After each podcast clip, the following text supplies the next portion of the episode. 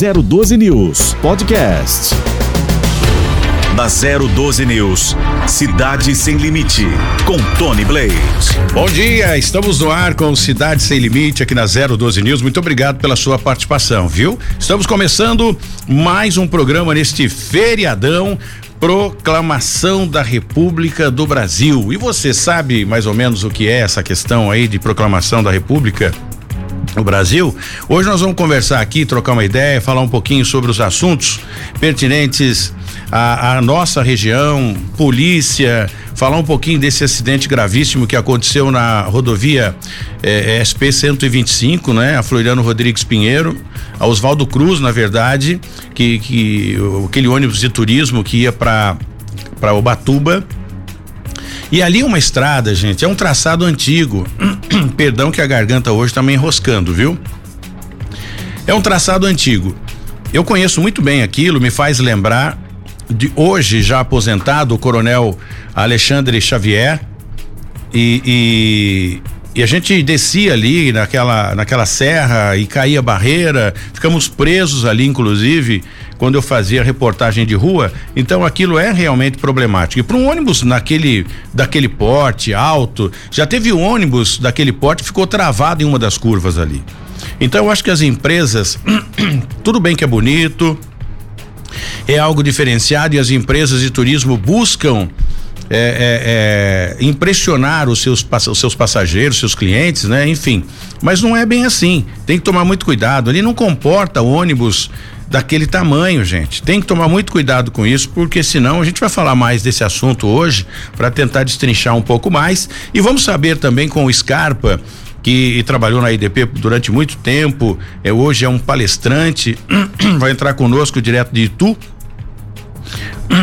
para falar um pouquinho sobre é, o, o, Natal, né? O consumo de energia nesta época do ano, Natal e Ano Novo, é lâmpada acesa pra caramba.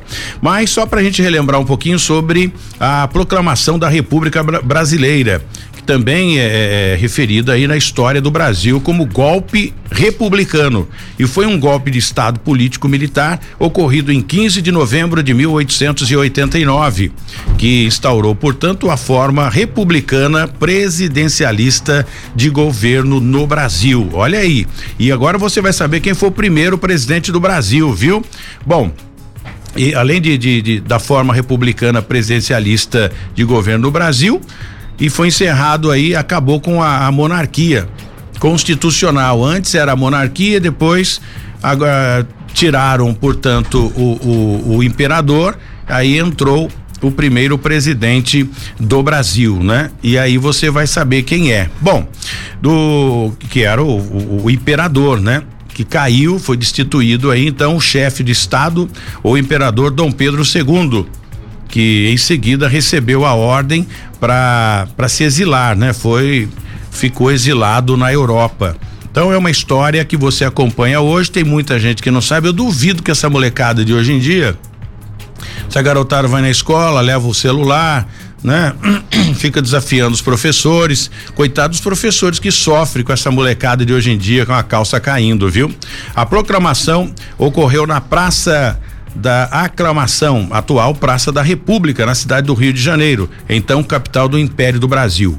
Quando um grupo de militares do Exército Brasileiro, liderados aí pelo Marechal Manuel Deodoro da Fonseca, destituiu o imperador e assumiu o poder no país instituindo, portanto, o governo provisório republicano que se tornaria a primeira república brasileira. E não para por aí.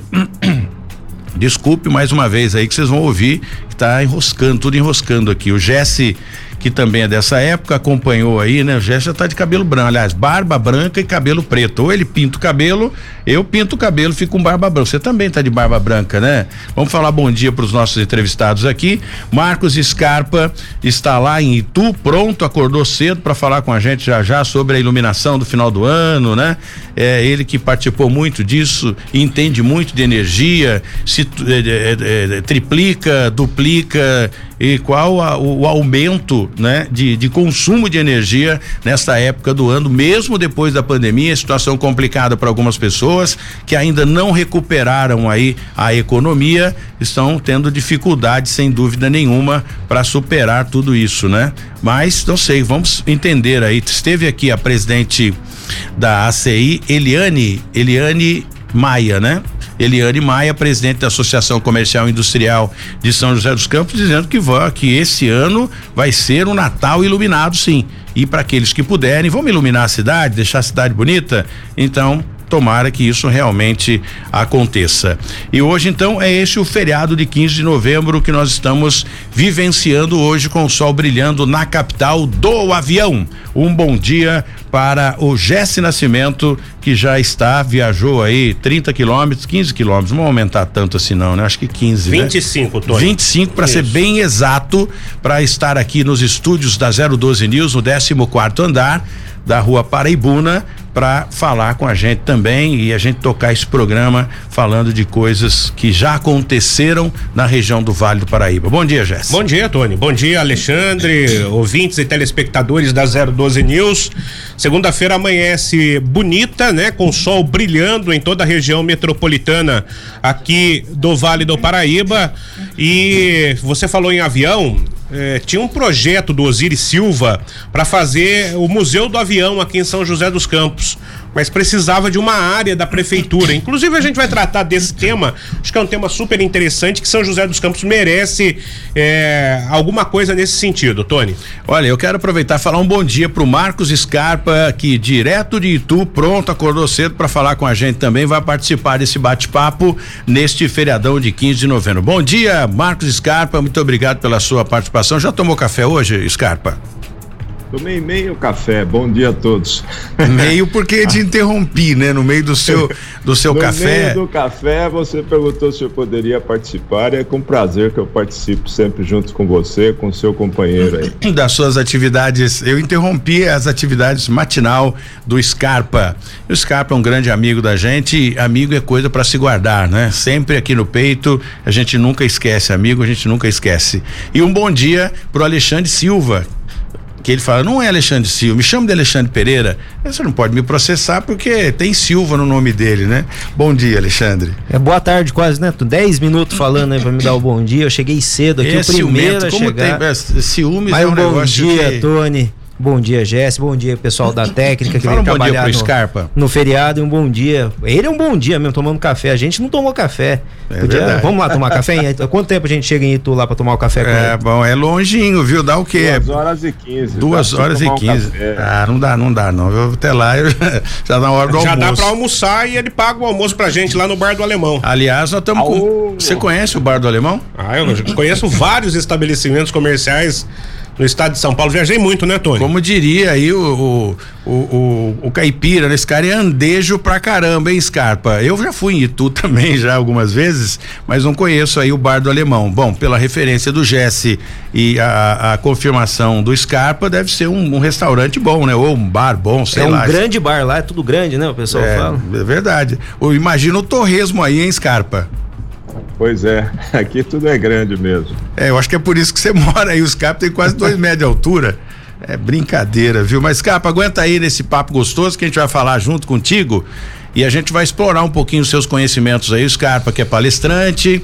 Quem quiser uma palestra sobre energia elétrica, sobre consumo, essa coisa toda, como reduzir o consumo, ele tem a fórmula certa para que você possa fazer da sua empresa uma empresa séria, né? Uma empresa econômica, na verdade, séria e econômica. Mas vamos agradecer aqui o seu João da Padaria, a Padaria Integração, em frente o Integração, fica ali na Vila Industrial, onde tem o melhor melhor pão francês gostoso, crocante, tem almoço, é gostoso demais e o melhor café da manhã. Seu João que tem feito uma presença legal pra gente aqui, Padaria Integração tem aqui uma parceria com o, o, programa Cidade Sem Limite aqui na 012 News, que patrocina o café todas as manhãs de quarta, quinta, sexta, né? De segunda e terça é o Sandro, mas como é hoje é feriado, o Sandro Salgado disse: Ô Tony, é feriado, né? Eu falei, mas aí a gente vai ficar sem café? Tá devendo, viu, Sandro?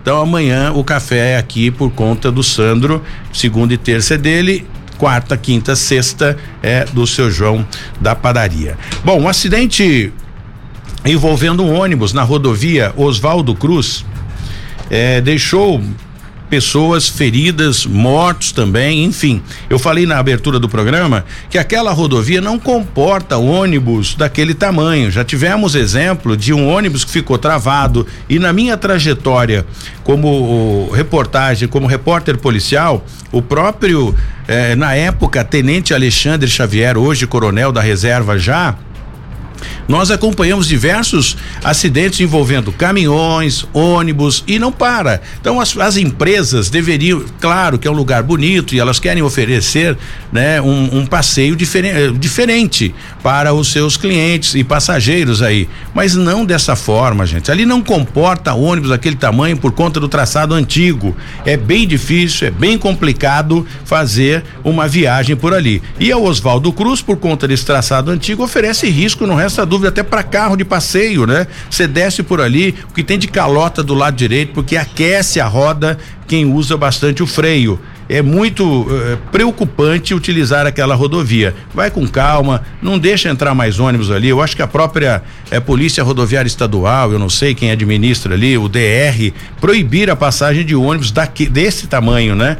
Eu acho que seria uma, uma, uma boa. Pelo menos 48 pessoas ficaram feridas ali. E o Jesse acompanhou essa reportagem na íntegra, vai trazer os detalhes aqui pra gente, até o que ele sabe, né? Até que ponto, a gente não sabe ainda do estado clínico da, da, das pessoas, mas o que aconteceu naquele momento, um balanço para você entender, Jesse. É isso, Tony. Foram seis eh, mortos, inclusive a filha do motorista, de apenas oito anos, estava entre as vítimas fatais deste acidente. Três mulheres, três homens eh, foram aí eh, vítimas fatais deste acidente que aconteceu por volta de seis da manhã do último sábado, lá pela rodovia Oswaldo Cruz, quilômetro 75. O DR orientou o motorista do ônibus a fazer o retorno. E quando o motorista fazia este retorno, de acordo com o boletim de ocorrência, relatos apontam que uma picape touro vinha no sentido contrário, fazendo uma ultrapassagem é, proibida e eh, na direção do ônibus. O motorista tirou o ônibus para não atingir a picape, perdeu o controle e tombou o ônibus. Mas o James Godoy, que é o tenente eh, da Polícia Rodoviária Estadual, responsável aí pelo trecho aqui no Vale do Paraíba, está conosco. Ele esteve acompanhando todos os detalhes no local do acidente para falar um pouquinho sobre o que, que aconteceu aí nesse trágico acidente do último sábado lá no Oswaldo Cruz. Tony. Muito bem. Tenente eh, James Godoy, muito obrigado pela sua participação, a sua atenção e respeito aqui com o Cidade Sem Limite. Na 012 News é sempre importante falar com autoridades que estiveram no local, pessoas que participaram, o que a gente fazia antes, né? Na época do Tenente Alexandre Xavier. Hoje o senhor que está aí no comando, fale um pouco pra gente o que o senhor presenciou lá. Eu citei agora há pouco que é uma via, né, uma, um trecho de serra antigo, traçado antigo, que não comporta ônibus deste porte. Bem, mas isso aí eu não sei qual a esfera que teria que entrar no circuito para impedir a passagem de ônibus tão grande assim. Bom dia, tenente, muito obrigado mais uma vez pela sua participação aqui no programa. Não, bom dia a todos. É, a questão aí do, da proibição aí, é, deixar claro aí para o nosso ouvinte, né, que a proibição pela portaria do DR, né, portaria de São Paulo, é entre o KM 78 e a 86, né, que de fato é o trecho de serra, né, ou seja, a, o ônibus poderia circular até a entrada do núcleo Santa Virgínia, que fica exatamente ali no KM78. Ali tem, tem condições de, de fazer o retorno ali, tenente, nesse ponto Isso. que o senhor citou?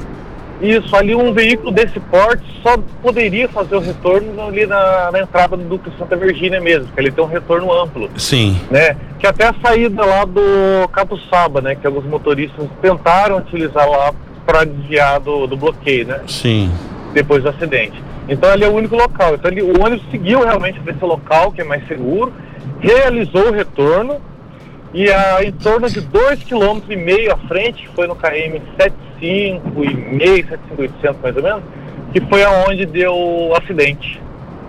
É, já tem o saldo total, esse, o, o Gesto me falou aqui, né, do, de quantas pessoas vieram a óbito, quantas pessoas ficaram feridas. Praticamente todos do ônibus, então, sofreram algum tipo de lesão, né, pelas imagens que a gente acompanha aqui, Tenente. Não, com certeza. É, é, pela gravidade do acidente, pela forma que se deu, que o ônibus é, sofreu impacto da, da parte superior dele contra uma defesa de concreto, né? E nós sabemos da fragilidade que tem esses veículos, que são feitos de fibra, né? Então, o impacto contra o concreto realmente causa um estrago contra a estrutura do ônibus. É, e outra coisa também, que nós sempre orientamos, só que dificilmente é, consegue-se que passageiros de coletivo, ônibus assim de turismo, utilizem cinto de segurança. Por mais que tenha obrigação, é, tanto pela RTS quanto outros outros órgãos aí, que o motorista oriente o, o passageiro a utilizar o cinto de segurança, mas raramente nós vemos em ônibus assim, quando nós abordamos, é, todos utilizando o cinto de segurança num ônibus desse tipo. Muito bem, nós temos aqui o Jesse, que está comigo aqui no programa, o, o investigador Alexandre e também o Marcos Scarpa, né, que comandou a IDP durante muito tempo. Então, essas pessoas estão conosco aqui. Fiquem bem à vontade, viu, Scarpa, Alexandre, a fazer o, o, qualquer pergunta relacionada a esse acidente. Pode interromper a hora que julgar necessário ao tenente James, James Godoy, da Polícia Rodoviária Estadual. Bom, o que a gente observa aqui de mais esse acidente, é, é, tenente, não resta dúvida, até a chegada do socorro. Eu não sei, eu, é claro que vocês, pelo menos na, na, minha época de reportagem de rua, vocês montavam um bloqueio lá em cima, interditando realmente a rodovia, dando acesso somente às viaturas. Eu acredito que isso tenha sido feito, né? Esse protocolo deve, deve ter seguido aí até para dar vazão e, e, facilitar a chegada dos órgãos de emergência até o local. É uma, uma estratégia de guerra no momento desse, não é, tenente? Não, com certeza. Nós chegamos a montar um ponto de bloqueio, é, dois km né, antes do acidente, né, ali no, pra, em Taubaté, e lá, lá próximo ao núcleo Santa Virgínia também, lá travando o, o trânsito durante o, o acidente, estava bloqueada a pista. E também foi montado bloqueio lá em São Luís do Paraitinga mesmo, nos acessos, no acesso à cidade lá, porque é, dali para frente não poderia seguir mais. Então a gente ficou lá no retorno, fazendo os motoristas retornarem, porque no momento do acidente saiu que levou mais, é, mais de 10 horas para a liberação da pista. Então já orientamos todos, retornem, façam um caminho alternativo, porque vai demorar. Aí a pessoa chega com crianças, idosos, até grávidas no, dentro dos veículos, não dá para ficar sem apoio durante tanto tempo assim, é preso numa rodovia, né? Envolve todo mundo, né? O Alexandre está aqui, investigador de polícia. Num caso desse, Alexandre, é, todas as vítimas elas têm que passar por uma qualificação, claro, vai para o hospital, enfim. Ou seja, envolve também a Polícia Civil numa força-tarefa aí num caso como esse. Não, com certeza, Tony. Assim, o, o primeiro procedimento é o de segurança, obviamente, as pessoas são socorridas, mas como trata-se de uma ocorrência criminal, provavelmente aí pode incorrer num homicídio culposo aí por parte mesmo de, com a vítima te, te, tendo sido a vítima veio a óbito não? Não. Não ou seja não, o condutor? o não. condutor, o autor é autor vítima é autor, né? vítima. mesmo assim daí todas as pessoas têm que ser é, identificadas qualificadas para uma investigação determinar quem de fato é vítima se há autor pode ser que haja autor pode ser um caso de acidente tá? Mas no caso aí pela narrativa do tenente pelo que a reportagem trouxe aí, provavelmente houve culpa aí por parte é, é, de, de, algumas pessoas. Isso já, vai ser. Já que a estrada é proibida para esse tipo isso, de Isso vai ônibus, ser né? a, a, apurado. Lembrando que a culpa é, é pode ser uma negligência, uma, uma falta de cautela ali. A Polícia Civil vai investigar isso daí. Se tiver culpa por parte de alguém será punido aí nos rigores da lei. O, o tenente, por gentileza, Tony, é, o boletim de ocorrência é claro e traz informações de que é, esse acidente teria contribuído para que esse acidente acontecesse essa condução de uma Fit Toro preta que foi na direção, na contramão desse ônibus. É, a, a Polícia Rodoviária Estadual tem essa informação também, tenente? Então, isso daí é, foi constado no nosso boletim porque foi versão de algumas das vítimas do ônibus, né, inclusive do condutor. É, que alegou que houve esse fato Fiat Toro tentando realizar a ultrapassagem no local proibido, ali é uma área de curva, né? É um trecho bem sinuoso. E devido a isso, o ônibus tentou fazer o desvio, mas sabemos que um ônibus de dois andares daquela altura, qualquer manobra brusca dele é, perde essa estabilidade e o controle muito rapidamente. Mas não podemos, é, não conseguimos localizar esse veículo, né? E ou outra testemunha externa que informasse da existência também desse veículo. Scarpa, alguma, alguma pergunta, alguma colocação sua a respeito desse acidente, Scarpa? Alô, Scarpa? Tá, vamos restabelecer aqui a, a, o contato com o Scarpa, para que o Scarpa, se ele tiver alguma pergunta, aproveita já o tenente aqui. E assim que tiver, você me fala, ok? Ok, Scarpa? Alô? É, perdemos. Daqui a pouco a gente volta. Mas é bem complexo essa, essa questão, Jesse Alexandre e o Scarpa, que a gente está restabelecendo o contato com ele também. E, e a, essas vítimas, todas elas, foram canalizadas para o hospital eh, de Ubatuba ou para o hospital do, do trecho de acima né? Ali próximo Taubaté. a São, Taubaté ou São Luís do Pare, São Luís do Paritinga, É. né? ou São Luís do Paritinga, tenente. Eu não sei se o, esse quilômetro aí 70, se não me falha a memória, É quase o Batuba já, né? se é Ubatuba ou mais próximo de Taubaté. Não, com certeza. Foi direcionado é, conforme também a, a gravidade do, da vítima, né? As vítimas que estavam no estado é, grave, mas não tanto, foi, foram encaminhados para o Batuba, apesar de ter havido um óbito lá, porque no local é muito difícil ah, para a equipe de resgate mensurar até que ponto é a gravidade da, da vítima, né? Porque existe a possibilidade de lesões internas. E os mais graves, de fato, foi encaminhado para o regional, até que é um hospital um pouco mais longe, só que tem uma capacidade maior de atendimento. E alguns atendimentos mais leves, aparentemente mais tranquilos do local, foi para o PS São Luís, que também é mais próximo, né? Que facilita a logística de transporte do paciente. O acidente foi à noite ou foi durante o dia, tenente? Foi da- no início da manhã, foi por volta das 5 e pouco da manhã, mais ou menos, quase 6 horas. Ô, Scarpa, conseguimos o contato com o Scarpa. Alguma pergunta sobre relacionada a esse acidente grave na SP 125? O tenente James Godoy está à sua disposição se você tiver algo a, a perguntar. Eu gostaria de saber como é que está a sinalização dessa estrada. Boa pergunta. Quanto a, a utilização ou não do ônibus, né? Vocês disseram aí que essa rodovia não permite a passagem de ônibus grandes, alguma coisa nesse sentido. Então, a, é, a sinalização ela existe ao longo de todo o trecho, né? A dificuldade é o nosso condutor prestar atenção a, de fato, essas placas. Mas elas existem sim. É, nós montamos é, direto em feriados e finais de semana operação retenção, né, que nós chamamos, que nós é, abordamos caminhões e ônibus próximos à, à serra já.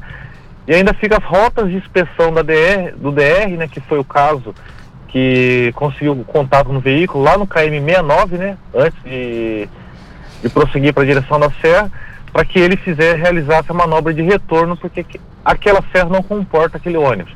A única empresa que tem é, autorização para utilizar aquela serra com ônibus, mas não tem ônibus de dois andares, é a empresa Oceano, mas por uma liminar judicial. Que é o, o- seria uma, uma intermunicipal, né? Que é uma linha norm, diária, né? De ônibus. Acho que é isso, né, tenente? Hum, Até que não, ela faz é, linha que vai até Paraty. Faz turismo também com esse Não. tipo de ônibus? Não, ela é só linha regular. É linha regular de passageiros que vai de Taubaté a Paraty. Esse ônibus estava indo para Ubatuba ou voltando?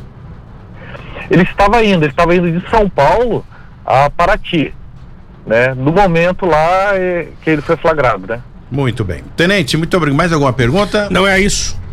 É isso, exatamente isso. Obrigado, Tenente Godoy. O incomodei aí durante esse fim de semana e também ontem, né, por conta desse acidente, mas acho que faz parte aí do nosso trabalho, do trabalho da Polícia Rodoviária Estadual também em esclarecer os fatos. Obrigado pela atenção de sempre, viu, Tenente?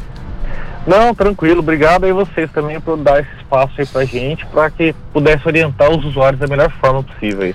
Um abraço a todos. Muito obrigado, boa semana. E a gente segue aqui falando um pouquinho do Plenivit Flex. O que é o Plenivit Flex, hein? Plenivit Flex é um produto 100% natural que vai mudar totalmente a sua saúde, viu? É, é, um, é, um, é um tônico que fortifica e te dá mais energia para que você continue enfrentando os problemas da vida.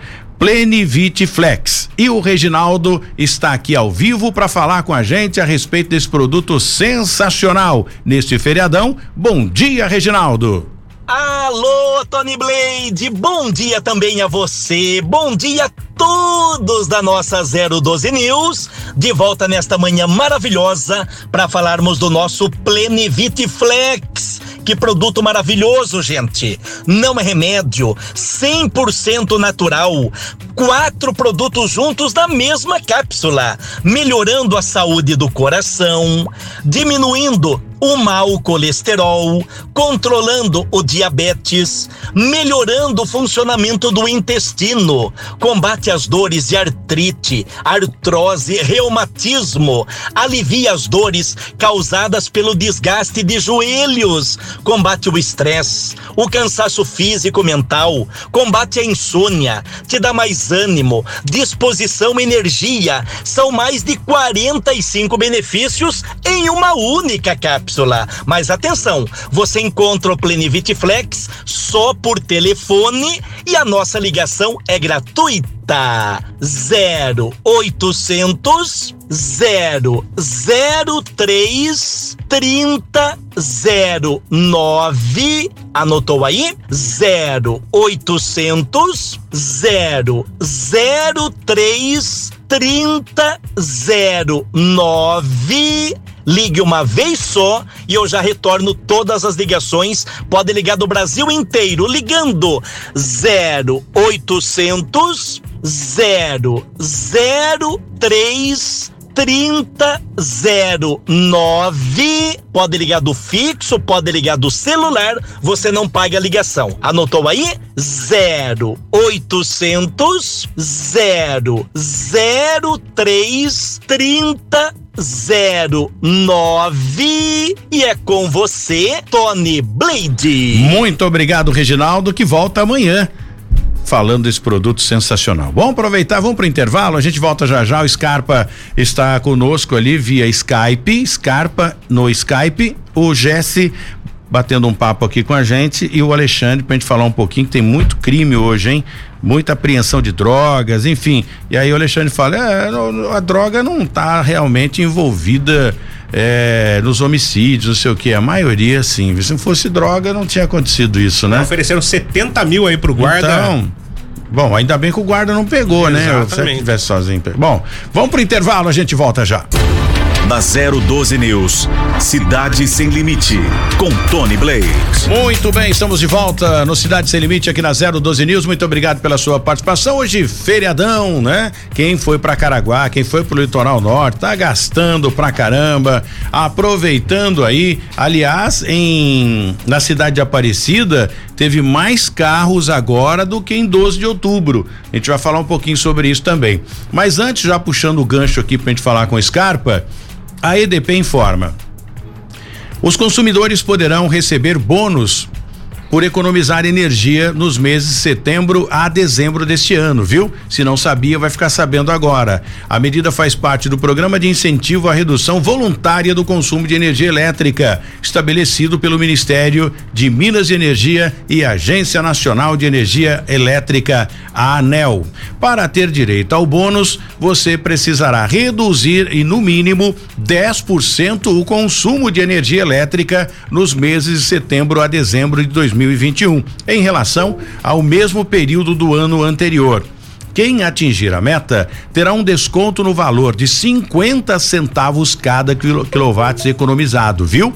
O desconto será concedido na conta seguinte ao período de quatro meses em 2022, ajustado pelos dias de leitura de cada período. E para participar, Tony, é muito difícil, é coisa mais fácil, você nem precisa fazer absolutamente nada. Boa sacada da EDP, viu? Alô, Robertinho, trazer você aqui para falar um pouco mais desse projeto. É bem bacana. Para você participar é simples, viu? Como não há necessidade de nenhum cadastro, não precisa ligar, não precisa fazer absolutamente nada, ou registro na distribuidora de energia elétrica, a participação é automática é só você economizar, já vai estar ganhando, viu? Já vai estar depositando 50 centavos lá na, no, no, seu desconto. Para conhecer todos os detalhes do programa, acesse edp.com.br barra se ligando no consumo, entendeu? Fácil demais, então aproveita, vai economizando, é macuco no embornar, como diriam os, os, os produtores que trabalham aí na área rural é macuco embornar. Depois, qualquer dia, eu te explico o que, que significa macuco embornar. Scarpa, fala pra gente como fica o Natal esse ano, saindo da pandemia. Qual é a, a, a, a perspectiva? Da, de, de consumo de energia. Você acha que o país retomou realmente já e, e, a galera já vai investir em iluminação para o Natal, para resgatar o Natal, ou ainda vai ser aquilo meio tímido até que o ano que vem as coisas comecem a melhorar? Olha, eu acredito que o pessoal está muito eufórico, né, com esse fim da pandemia, esse teórico fim da pandemia aí que o pessoal já está proporcionando para nós, porque vem carnaval aí, todo mundo quer ganhar um dinheiro, então Estamos todos aí escutando que a pandemia acabou, que você não tem mais casos e tudo mais. Mas é melhor prevenir do que remediar. Eu acredito, Tony, que o, o Natal ele realmente volte aí com suas luzes e não, né, ele não é responsável por um consumo enorme de energia. A grande preocupação do Natal é a segurança, principalmente os enfeites de natais que as pessoas fazem na sua residência, não só na parte interna, como na parte externa. Né?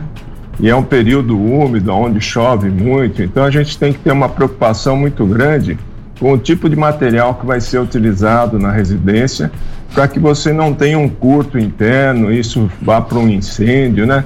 Quantas vezes nós escutamos aí que a árvore de Natal pegou fogo? Então o pessoal gosta de guardar as luzinhas antes de usar tem que ligar, fazer um teste, ver se está tudo em ordem, não tem nenhuma falha, né?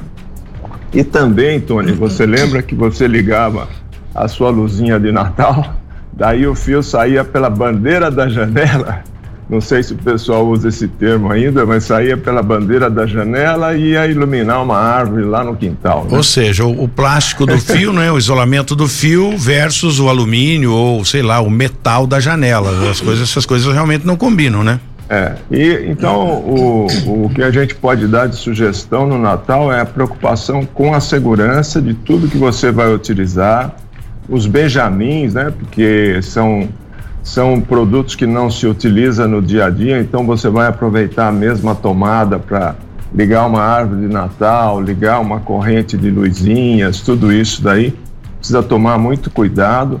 Princípio de incêndio, não pôr esses benjamins em cima de cortina, porque às vezes você tem um sobreaquecimento e você pode ter aí um princípio de incêndio na sua residência. Olha, o, saiu uma, uma, uma, curiosidade, despertou uma curiosidade aqui, né? E como você é ligado a, foi, né? Muito tempo aí da, da EDP e ainda da palestra sobre energia, de onde surgiu o nome Benjamin?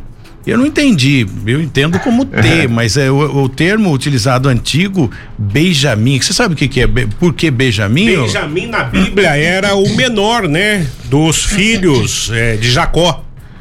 Então, de repente, pode ter surgido aí esse termo. Nada a ver, catraca de canhão com conhaque de alcatrão. Você sabe o que quer dizer Benjamin? Ou por que Benjamin, aquele T que distribui é, é, é, as tomadas, que aumenta o número de tomadas, Alexandre, já ouviu falar disso? Eu sempre ouvi falar Benjamin, mas o, o significado disso, não. Por que puseram o nome nesse troço de Benjamin? Eu quis trapacear aqui, mas não deu tempo. Tava pesquisando no Google para saber o que que é, mas não faço a menor ideia também. Agora, se o Scarpa não souber responder por que Benjamin, aí vamos ficar no, no né, na curiosidade também. Fale, Scarpa. E nós vamos ficar na curiosidade. Eu prometo para você consultar o porquê desse nome aí e te passar numa próxima oportunidade, porque eu não tenho lembrança nesse momento porque o Benjamin. Eu sei que é um produto que nos traz muito desconforto, né? Porque às pessoal... vezes, às vezes, o Scarpa, pode ser a questão do, de, de, de, de, marca também por algum motivo, né? Tem gente que fala é. É Bombril, não sei o quê. Foi e... criado pela Benjamin Electric. Ah, tô Company, falando. É por causa do nome da empresa. Do nome, é. Descobrimos Especularam já. que era por causa de, de, de outras coisas e tal, mas não tá muito certo, mas pelo que o nosso Deus Google fala aqui, é isso daí. Falar do Benjamin Franklin também, que seria uma homenagem, mas é por causa da empresa lá que foi. É, eu acho que é a mesma coisa do tal do Bombril, né, Scarpa? O cara, todo é, cara chega e fala, eu quero um Bombril. Bombril é a marca, é palha de aço, na verdade. Então esse Benjamin que serve de antena de TV para muitos também, o Bombril, né? Bombril, sei lá se funciona. Já foi o tempo, né? É, hoje, hoje é tudo mas, digital. e, mas realmente tem toda a razão aí o que o, o nosso parceiro falou, né? O Alexandre. É, é, e você também lembrou bem da palha de aço, né? Chamada de bombril com certeza deve ser esse o motivo do Benjamin. Eu sei que o Benjamin é sempre um produto preocupante para todos. Bom, agora então. O pessoal se sobrecarrega muito. Nas suas palestras, é, Scarpa, você já vai falar. Inclusive, você pode fazer até uma, uma dinâmica aí com o pessoal quando você for dar suas palestras. Alguém sabe o, motivo, o porquê chama Benjamin isso daqui? Olha aqui, e vai tocando a sua palestra. Só no final da palestra que você fala: Bom, Benjamin foi isso, vai ficar bacana, hein? Depois você manda um café aqui que eu já te dei a dica do que você vai fazer na palestra aí. Tá ótimo. Mas voltando a falar do Natal, a grande preocupação é essa. E o pior é assim: você vai passar o Natal na casa do seu primo, na casa da senhora sua mãe, alguma coisa, e deixa o seu jardim todo ligado, né? O que para mostrar para os seus vizinhos que está enfeitado, tudo mais. Isso também é uma preocupação. Então você, para fazer isso, você deve utilizar equipamentos, materiais que sejam, que possam tomar chuva, sol, para que não te tragam desconforto. Aonde você tem um aumento de consumo aí? Quando você tem um curto e não percebe, fica com tudo isso ligado durante 15 dias, você tem fuga de corrente, pode alguém da sua família tomar um choque no jardim, então existe aí uma preocupação muito grande nesse sentido. Mas o aumento da energia, óbvio que aumenta, apesar das lâmpadas não serem grandes consumidoras, né, serem lâmpadas muito econômicas, você tem uma quantidade enorme, né? Verdade. Olha, e agora mais uma para sua palestra, viu? O dono da, da, que inventou esse negócio aí, o Rubens Benjamin, ele inventou, ó, além do T, né, vários outros equipamentos eletrônicos e elétricos também, como soquetes, adaptador, adaptadores para lâmpadas, enfim. E no Brasil, o nome Benjamin é mais usado no sul e sudeste do país enquanto o T, né, propriamente dito, que eu chamo de T, é mais falado nas demais regiões. As duas expressões, segundo aqui é, é a, narrativa do El Gugu, El Gugu, tá tudo certo, tá correto, né? As duas expressões, as duas colocações aí. Mas o Imetro que você não sabia também, Scarpa e os demais, o Imetro adota Benjamin. Então, o nome oficial pelo Imetro é Benjamin, viu? Não é nem T. É, precisava falar pro Rubão fazer um T mais reforçado. Pois né? é, que esses T, mas na verdade, o Scarpa, eu acho que até o T inventado pelo Rubens, é, é, eu, pelo Rubens Benjamin, eu acho que até é um T reforçado. Mas aí entra a chamada pirataria, né? Pirataria faz lá, enrola um fiozinho e não aguenta realmente nada. É tudo é assim, né? É verdade. É Bom, verdade. Vamos dar uma pausa aqui na, na, na, na parte elétrica para a gente falar um pouquinho da energia excessiva desses caras que estão preocupados em ganhar dinheiro de forma ilícita. A polícia apreendeu 30 quilos de cocaína no município de Taubaté. E o traficante, para que a mulher dele não fosse presa, ele não queria envolver a mulher dele nessa situação, então não deveria estar com isso na casa dele, né? Ofereceu 70 mil reais para os policiais. O Jesse vai contar essa história para nós e, bom, temos policiais corretos, né, na polícia pelo menos. Exatamente, Tony. O caso aconteceu em Taubaté, no bairro Gurilândia. Você tratou desse bairro. É, nós falamos aqui, aqui com o secretário de segurança. Capitão Souza.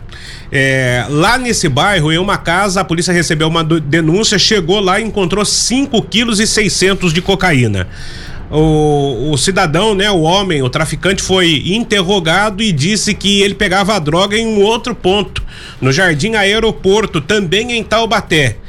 Os policiais foram até lá, se deslocaram e chegando lá, 24 tijolos de cada, cada um, um quilo, totalizando mais 24 quilos de cocaína, 29 quilos e 600, mais crack, mais maconha, balança de precisão, celular e aí a droga aí aparecendo para você na tela.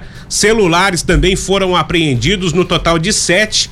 Chegando lá, o, o traficante que, que foi preso nesta segunda casa disse que é, ofereceu, melhor dizendo, aos policiais 70 mil reais para livrar a mulher que estava com ele é, desse enrosco todo aí envolvendo a apreensão eh, de drogas. E os policiais imediatamente levaram os três para a delegacia. Esse segundo traficante vai responder por tráfico de drogas e corrupção ativa. Tony. Muito bem. E olha, e o tráfico de drogas aumenta. Como é que, que entra? É, é, eu sei que não é a sua área, né? Você trata de homicídios, mas o policial ele aprende tudo na academia, tem cursos para tudo, né? O policial ele é polivalente na, na, na, na delegacia.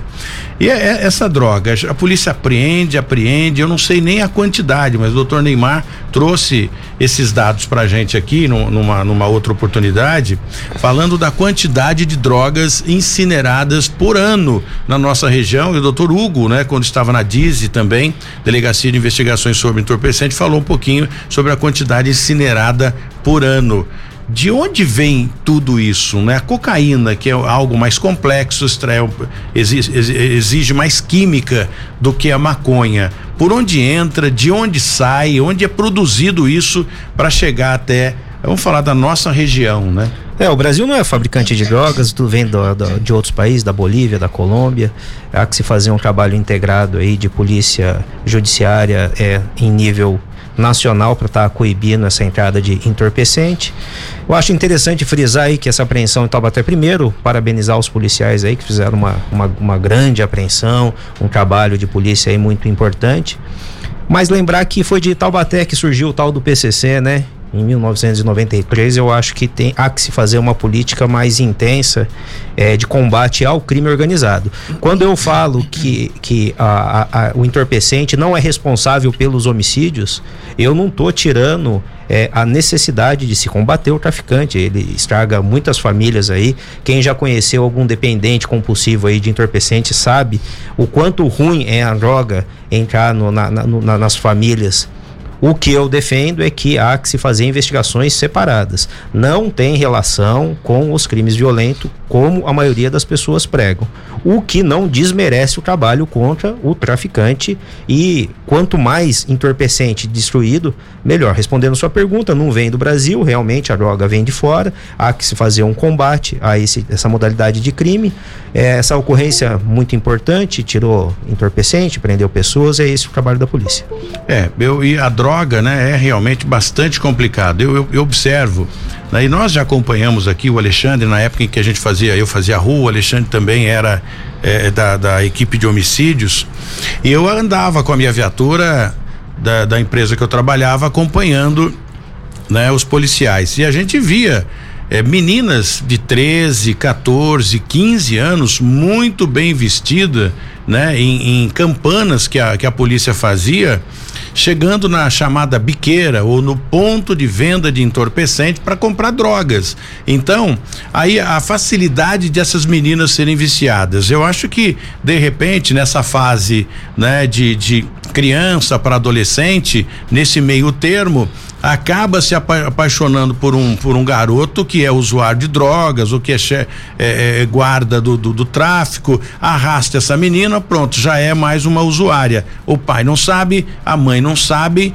eu, eu, eu acho que não, né? Porque são meninas bonitas que a gente acompanha chegando né, é, na, na, na, na biqueira para comprar droga. Você tocou na parte mais importante, eu acho que tem que ter. A, tem que haver uma repressão maior nesse tipo de situação. Porque a gente vê menores tendo contato com entorpecente, com bebida alcoólica também, e na periferia a gente percebe que o traficante acaba tendo um status ali de poderoso e chama a atenção dessas menininhas aí. É muito triste a gente ver, às vezes, um traficante com quatro, cinco namoradinhas mais nova e tal. Você percebe que são pessoas que estão sendo é, enganadas aí, uma falsa ilusão de que vão ter uma vida promissora ali, porque vê o traficante ostentando e tal, e não vai acontecer isso, vai ter uma vida muito difícil e a polícia e todos os órgãos deviam atacar com mais energia esse tipo de situação para que é, adolescentes, menores não sejam é, cooptados aí pelo tráfico de entorpecente. Jesse. Não, eu estou recebendo aqui um boletim de ocorrência, se puder destrinchar com, o Alexandre, seja, ele, de caso que aconteceu, acabou de acontecer em Jacareí. É, tá e vendo? que tá natureza, ó. Vou só ler aqui, embriaguez ao volante. Bom, caso fala- consumado. Falando em embriaguez ao volante, tem algo aqui que não foi é, embriaguez. Eu não sei se foi embriaguez ou não. né? Vamos ler o texto aqui, Alexandre, pra gente saber, né? Você falou, citou aí a questão da, da, da bebida alcoólica e, e é uma droga lícita. É a né? porta de entrada para qualquer É, entorpecente. porque assim. ali, o fluxo, por exemplo, o cara faz o chamado tubão, né? Coloca, mistura uma série de coisas que eu não sei qual é a mistura daquilo. Deve fazer até mais mal do que o tráfico normal, assim, porque você tem bebidas alcoólicas ilegais ainda, que o cara destila de qualquer jeito, isso daí deve fazer um mal gigantesco. E o pior é a venda para menores. Eu acho que isso aí tem que ser atacado com mais rigor. É verdade. Ô Scarpa, como é que é aí a cidade de, de Itu, né? A gente tá falando em Itu, eu acho que é Itu mesmo que ele, que ele está. Embora tudo aí seja grande, né? O, o- como é que tá essa questão? Eu, eu tive em Foz do Iguaçu, eu fiquei horrorizado de ver uma cidade aliás, em, em Foz do Iguaçu não, é, é em BH, em Belo Horizonte, uma cidade feia, gente, a capital de Minas Gerais, uma cidade feia, parece a Cracolândia em São Paulo, e não é só nos arredores ali na região central, não. Eu andei, andei vários pontos lá, né, de carro e, e olhando, é mendigo jogado, é, parede pichada, é uma cidade horrorosa. Como é que é Itu nessa questão aí do crime, o, o Scarpa? Você que está aí na, nessa cidade aí conhece como ninguém a cidade de Itu. Olha, a parte de crime, eu tenho percebido aqui em Itu que diminuiu um pouco, não bastante, mas diminuiu um pouco. E também você tocou num assunto aí dos mendigos na rua, né? Nós temos também mendigos na rua, tem associações aqui que ajudam esses mendigos em termos de alimentação e tudo mais, né? Mas eu, a percepção que eu tenho também é que dos últimos cinco anos você teve uma redução dessas pessoas também aqui no município de Itu. Eu acho, Alexandre, que e, e Scarpa e também o Jesse, os nossos internautas, que é essas é, instituições que acabam ajudando, eu acho que é, acabam incentivando né, os caras a ficarem na- na- nas ruas, porque falam, meu, peraí, se eu ficar na rua, vai passar alguém, vai me dar uma sopa quente, um cachorro quente, enfim. E, e segundo o prefeito Felício Ramute que esteve aqui, nós já batemos nessa tecla muitas vezes, não há o que se fazer. Judicialmente, legalmente, não tem o que fazer. É difícil, Não. porque muitas vezes a pessoa é uma opção dela, né? Ela quer ficar na rua ali. Aqui em São José dos Campos, não sei se é por causa da, da pandemia, a impressão que deu é que deu uma boa aumentada Bem, aí. diminuiu bastante. Eu, eu, eu, eu fiz um, um passeio esses dias, parece que todo semáforo tem um ou do, uma ou duas pessoas ali pedindo dinheiro. É uma situação muito triste. Eu, sinceramente, não sei como lidar com esse tipo de situação. Como você mesmo disse, ô, Tony, não dá pra você pegar e, e utilizar as forças policiais para pegar e internar, porque é um direito de todos aí ficar na rua, se quiser. Então é uma situação muito difícil. Muito bem, três minutos pra gente encerrar o programa, dá pra gente bater um papo ainda. E aí, Jéssica, depois do programa inteiro aí analisando os São fatos. quatro, é. Tô lendo quatro páginas aqui de um boletim de ocorrência que acabou de chegar, né? Você ia tratar do acidente que aconteceu em Jacareí e o outro acidente aconteceu agora, alcoolizado. Em Jacareí pessoa- também, não? Jacareí também, Caramba. na Avenida Castelo Branco, lá no Jardim Emília. Um, um homem alcoolizado dirigia o veículo, se acidentou, perdeu o controle, alta velocidade, estava embriagado, de acordo com informações aqui do boletim de ocorrência, porém eh, com mais quatro outras pessoas dentro do carro. Somente esse condutor eh, teve ferimentos, de acordo aqui com o boletim de ocorrência, foi levado à Santa Casa de Jacareí. E no sábado também, em Jacareí, um outro motorista que não era habilitado perdeu o controle do carro, atingiu uma árvore, quatro pessoas dentro do carro, o motorista morreu e um outro acompanhante foi socorrido à Santa Casa em estado grave e também não resistiu aos ferimentos e veio a óbito, Tony. Muito bem. Marcos Scarpa, dica pro pessoal que enfrentar o ano novo, né, o Réveillon e também o Natal no tocante à energia elétrica. Essa dica é bem bacana, presta atenção. Olha, eu entendo que as dicas de energia elétrica, não só no final de ano quanto no começo do ano, você tem que utilizá-las durante o ano todo, né, Tony? Utilizar a energia elétrica de forma eficiente e com segurança. Então, para um bom entendedor, é verificar tudo que você vai utilizar com energia elétrica, primeiramente com segurança e avaliar o consumo daquilo que você está utilizando. Comprar, como o pessoal vai fazer compra no final do ano e tudo mais, você tem um selo Procel ali que mostra a economia daquele equipamento que você está comprando, daquele eletrodoméstico. Então, a gente deve avaliar isso com carinho para não ter um arrependimento. Obrigado, Scarpa, pela sua participação aqui no programa e você vai participar com a gente aqui, vai elaborando já suas perguntas, viu?